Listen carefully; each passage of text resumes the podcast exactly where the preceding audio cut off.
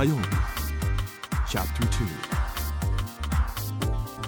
今週の講師は富山大学名誉教授で教育学博士の横山康之さん。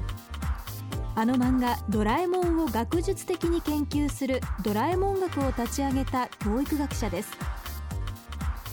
勉強も運動も苦手で昼寝ばかりしているダメな子供。私たちの多くがのび太に対してそんなイメージを抱いています。かし教育学者横山教授は実はその裏には子どもが問題を解決するために重要な要素が含まれていると解釈しています。未来授業2時間目。テーマはドラえもんの根底にあるもの。作者の藤子先生ものび太というのは自分の自画像だというようなことを言われてますので、えー、非常にまあ多面的な子供として描かれているわけです。それで、え、のび太がいつもクローズアップされる場合はダメな子供とどちらかと言いますと否定的な面が大きくクローズアップされてるんですけれども決してそうではなくて確かによく転びよく泣く子供なんですよね。だけどものび太のすごいところは転んでも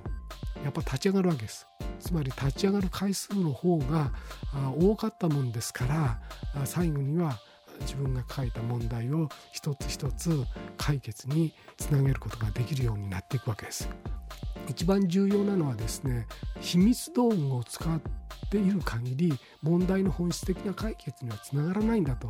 表面的には一時的にですね解決したように見えるんですけれどもやはり問題を本質的に解決するためにはのび太がドラえもんの力をもちろん借りるんですけれども、えー、自分自身の力で問題を解決しない限り問題の解決につながらないんだということがドラえもん漫画の根底には流れているわけです。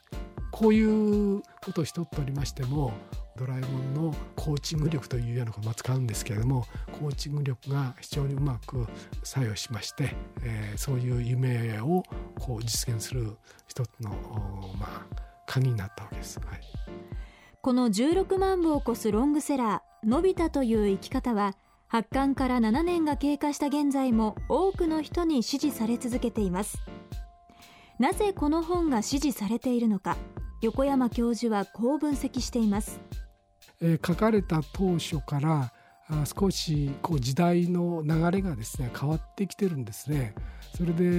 まあリーマンショックの問題とかあるいは最近の震災という大きな出来事がありまして今までの過去といいますかそれを反省するような時期に入ってきてるわけです。そうしますと一人一人もっと自分にふさわしい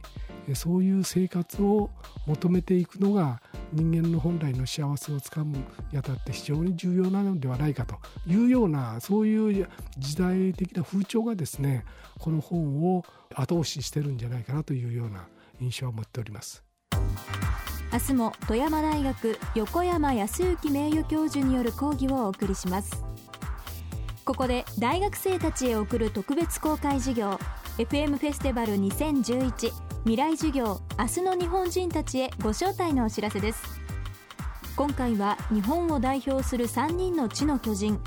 菅三淳さん斉藤隆さん福岡伸一さんのこれまでの人生観がガラッと変わる特別レッスン。この授業に参加したい先生と討論したいという大学生の方300名をご招待します。10月28日金曜日会場は国連大学ウタント国際会議場。応募は東京 FM のトップページから FM フェスティバル未来授業をクリックしてください。